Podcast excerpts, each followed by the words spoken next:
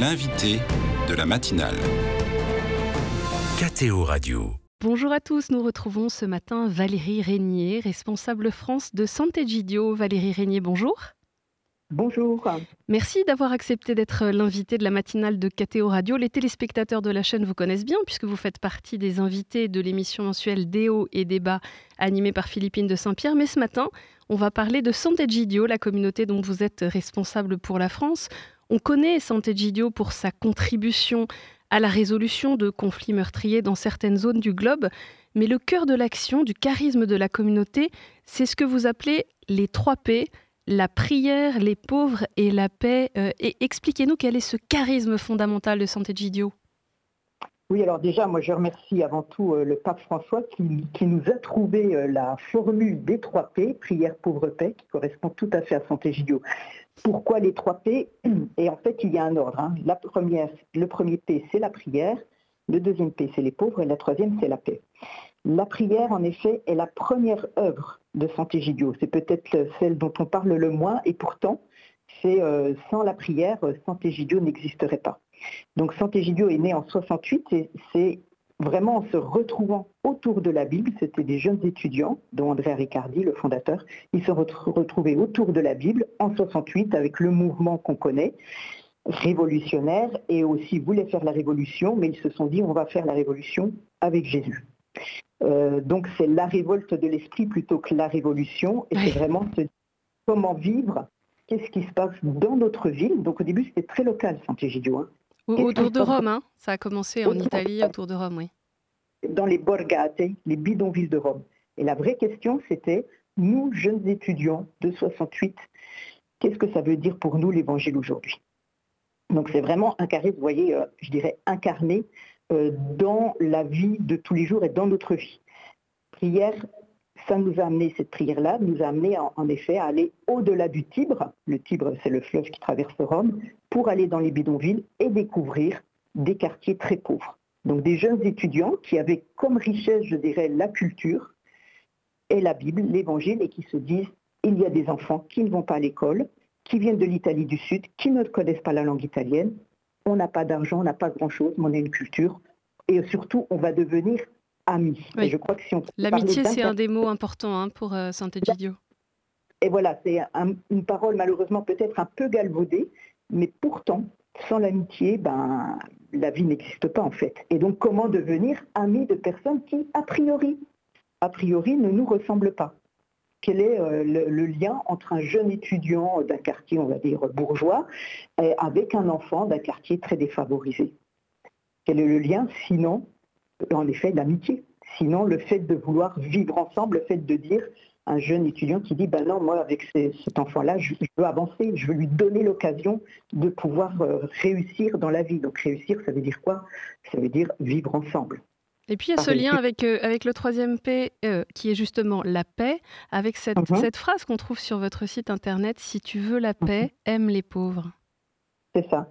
Parce que quand on aime les pauvres, bah, déjà on est très libéré soi-même. Enfin, très franchement, j'invite chacun des auditeurs à vivre cette expérience-là de fidélité. Hein. Ce n'est pas une expérience d'un jour, c'est vraiment rentrer en lien avec quelqu'un qui a priori ne nous ressemble pas, vivre avec lui, donc une aventure, je dirais, dans le sens où on, voilà, on, se dit, bah, tiens, cette personne-là, moi j'aimerais, et en fait on se rend compte qu'on on reçoit plus qu'on ne donne, vraiment, ça c'est l'expérience de la Bible, de, la personne qui vit cette amitié avec le pauvre. Et quand on vit et la prière et les pauvres, eh ben, il y a une paix qui s'installe. Une paix intérieure, mais aussi, je dirais, une paix sociale. Et donc, avant de parler des pourparlers pour la paix, excusez-moi, juste avant de parler des pourparlers pour la paix, quand on parle du troisième paix de la paix, je dirais que c'est avant tout une paix intérieure et une paix sociale. Des quartiers entiers peuvent retrouver une certaine paix quand euh, les commerçants voient que les, amis de la rue euh, sont plus calmes parce qu'ils reçoivent un petit déjeuner le matin, parce qu'ils reçoivent de l'amitié et parce que le, du coup le quartier s'apaise. On va parler avec vous, euh, Valérie Régnier, de, cette action internationale, mais avant ça, vous êtes la responsable France de Santé Gidio. en France, comment est-ce que cette action auprès des plus pauvres s'incarne concrètement? Quelles, sont les actions prioritaires de la communauté en France? Oui, merci de cette question. En effet, comme je disais tout à l'heure, ça a commencé en Italie, dans une situation bien euh, repérée dans le temps et l'espace, Italie en 68. Et quand on a commencé en France, on s'est posé la question aussi, qu'est-ce que ça veut dire Santé Gidio en France dans les années 2000 Aujourd'hui, on est 2023, bientôt 2024. Qu'est-ce que ça veut dire? Ça veut dire une grande amitié. Euh, souvent, alors on doit dire qu'on est plutôt citadin, souvent c'est dans des grandes villes. Et donc, c'est développer cette amitié avec les sans-abri, avec les personnes âgées, qu'on a encore plus développé après le Covid. On a vu jusqu'à donner euh, euh, le, rythme de vie des personnes âgées en EHPAD. donc là, c'est pas forcément, les personnes âgées ne sont pas forcément des personnes pauvres matériellement, mais dans une grande solitude. cette pauvreté relationnelle parfois. Exactement, exactement. Une grande solitude, une pauvreté relationnelle. Et quelque part, c'est pas juste. C'est des personnes qui ont, vécu toute leur vie et qui se retrouvent seules. Et voilà. Donc, euh, rétablir ce lien-là, c'est vraiment rétablir les liens intergénérationnels, euh, inter, euh, ce que vous voulez. Mais c'est ça. C'est l'attention avec les sans-abri, les aînés, les enfants, comme je le disais au début, et les réfugiés, ça je dirais que c'est un peu notre dernier chantier euh, de 2017 où on accueille les réfugiés syriens et irakiens en provenance du Liban à travers un protocole qui s'appelle les couloirs humanitaires qu'on a signé d'abord avec le président Hollande et qu'on a renouvelé avec le président Macron. Euh, Santé Gidio euh, fête ses 50 ans cette année. Si on sait faire ses calculs, vous nous avez dit 1968, 2023, ça fait 55 ans. Euh, c'était à Rome en février et puis en France, un petit peu en décalé. Le cardinal Jean-Marc Aveline a présidé la messe dimanche 3 décembre à l'église Saint-Méry à Paris. Et puis dans l'Assemblée, le 3 décembre dernier, on retrouvait toute la variété des personnes touchées par l'action de Santé Gidio, non seulement ceux qui sont engagés de tous les âges, avec un lien varié avec la foi catholique d'ailleurs, mais aussi des sans-abri, des personnes âgées, des personnes migrantes ou bien encore des diplomates qui aident euh, Santé Gidio. Vous en avez parlé tout à l'heure. Les couloirs humanitaires, c'est un programme, un protocole spécifique mis en place par Santé Gidio depuis 2015, euh, je pense, et en France depuis 2017. Comment se passe l'intégration des personnes accueillies euh, On va parler de la France. Oui, alors en effet, on a signé le premier protocole en 2017, mars 2017, et c'était un projet pilote, c'est-à-dire c'était tout nouveau pour tout le monde. Et pour le gouvernement, le ministère de l'Intérieur, le ministère des Affaires étrangères. Oui, parce que cette signature se fait évidemment avec les pouvoirs publics. Vous êtes en dialogue avec euh, les différents ministères que vous venez de citer. Oui, puisque c'est une délivrance de visa, visa D, pour pouvoir voyager de manière sûre et légale, hein, donc au niveau de la légalité. Donc c'est des personnes qui ont voyagé avec un visa. Donc le visa est livré par le ministère de l'Intérieur on doit trouver un accord avec le ministère de l'Intérieur. Donc on a trouvé un accord, on a écrit un protocole, on l'a signé ensemble, et c'était une grande première. Donc euh, on était aussi très regardés. Euh, et, en effet, les résultats, si on veut parler de résultats, au bout de six ans, on a quand même accueilli maintenant plus de 700 personnes. Et c'est très intéressant puisque beaucoup de personnes sont accueillies en milieu rural, contre toute attente, nous-mêmes, on pensait qu'il y aurait eu peut-être un mouvement vers les grandes villes. Eh bien non, pas du tout. Ces familles ont été tellement bien accueillies et tellement bien intégrées que souvent elles changent de ville parce que les enfants grandissent et il faut aller dans le collège, dans la ville où il y a le collège ou dans la ville où il y a le lycée mais plus de 80% des familles restent dans le département d'accueil. Hein. Sur 700 personnes, il y, a plus, il y a 45 départements français qui ont accueilli les réfugiés par les couloirs humanitaires. Et je dois dire que l'intégration est, très très intéressante puisque c'est un collectif, donc c'est une dizaine de personnes qui se réunissent, qui souvent... Euh, se forment en association 1901 hein, pour une question de dons, de reçu fiscal, mais aussi d'organisation et de légalité aussi et on se retrouve à accueillir une famille. Donc ce n'est pas une famille qui accueille une famille, c'est un collectif et ça c'est très important. Et dans ce collectif, comme vous le disiez pour les 55 ans de Sant'Egidio, c'est vraiment euh, plein de personnes d'origine de, de, oui, d'origine différente qui se créent autour d'une famille. Et en fait, au centre, c'est la famille avec un unique objectif, accueillir et intégrer. Euh, Valérie Régnier, à Santo Gidio, vous êtes bien sûr une communauté catholique et vous nous avez dit que vous entreteniez donc des liens institutionnels avec l'État français pour ces couloirs humanitaires. Euh, mhm. Comment est-ce que vous êtes considéré euh, dans un pays tellement laïque que parfois on veut mettre la religion à l'écart de la vie sociale? Alors en fait, euh, je ne crois pas me tromper en disant qu'on est plutôt bien considéré. On est pris, je pense, pour des personnes euh, sérieuses. Il faudrait, faudrait interroger le ministère de l'Intérieur. Hein. C'est difficile pour moi de répondre à cette question. Mais on se voit euh, tous les trimestres pour faire un bilan, justement, pour avancer ensemble. Et je crois qu'il y a une grande reconnaissance de Santé Gidio et à travers Santé Gidio, donc deux personnes catholiques qui mettent au centre, qui mettent au centre pardon, l'accueil de personnes plus vulnérables, euh, en l'occurrence de Syriens irakiens en provenance du Liban. Et donc, moi, je, à chaque fois qu'on y va, on s'appelle communauté de santé Gidio, donc vous imaginez bien que c'est difficile de cacher notre identité. on est catholique et on n'a jamais voulu justement cacher nos convictions. Mais au centre, on ne commence pas à faire de l'évangélisation, bien sûr, mais au centre, on met les familles, au centre, on met les personnes pauvres. Et on, et on dit nos convictions à travers cela, en disant la guerre n'est pas juste, il faut faire quelque chose, on ne peut pas, ces personnes ne peuvent pas arriver par la Méditerranée dans des barques pour euh, mourir pour la plupart d'entre elles. Je ne vous ai pas demandé juste un mot, euh, euh, la plupart des personnes accueillies sont originaires de, quelle région du monde?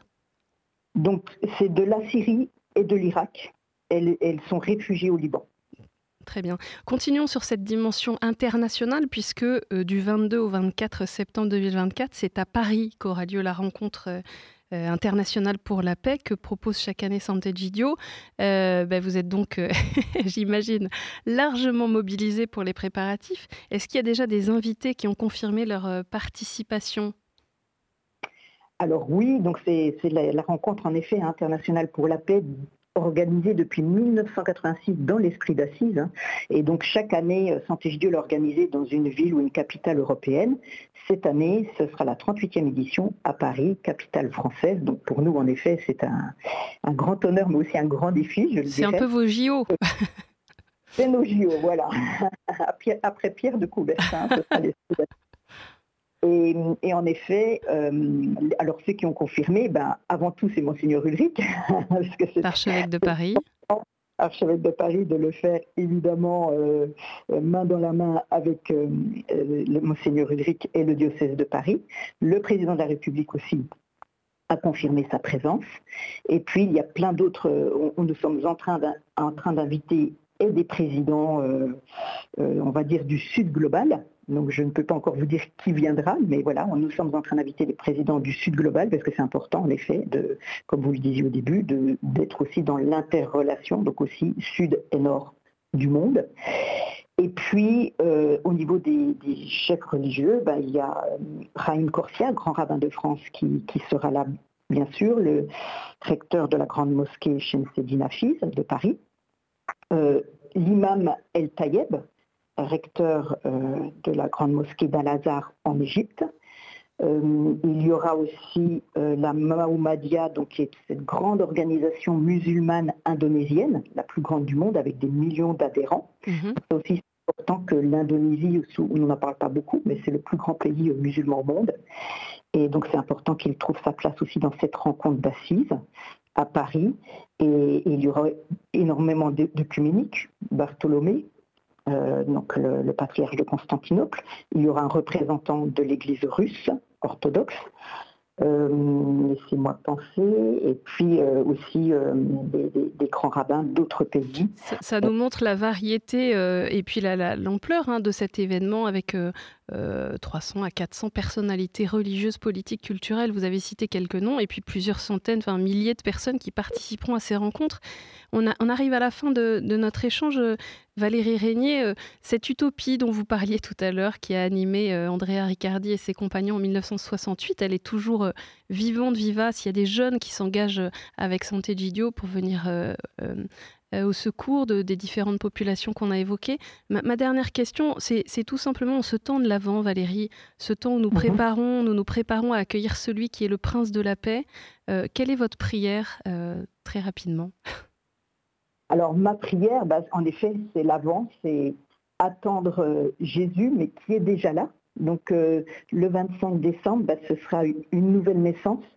Et pour chacun d'entre nous, mais surtout pour tous nos amis pauvres qu'on accueille euh, à travers un repas de Noël dans les églises là où on prie. chaque semaine. Et c'est vraiment très important, je crois, de penser dans cette prière-là, en effet, à toutes les personnes qui, vivent dans des conditions très difficiles, pas seulement en France, dans le monde, dans tous les conflits qui, se passent. Et donc la prière, c'est vraiment, ma prière à moi, c'est vraiment de, pouvoir donner l'occasion à toutes ces personnes euh, de vivre un 25 décembre, c'est-à-dire de vivre une nouvelle naissance avec Jésus à travers le repas de Noël, aussi à tous les bénévoles qui seront avec nous, parce que s'ils viennent le 25 décembre midi, bah, c'est pour vivre aussi euh, quelque chose de nouveau. Merci infiniment euh, Valérie Régnier d'avoir été l'invitée de la matinale sur KTO Radio.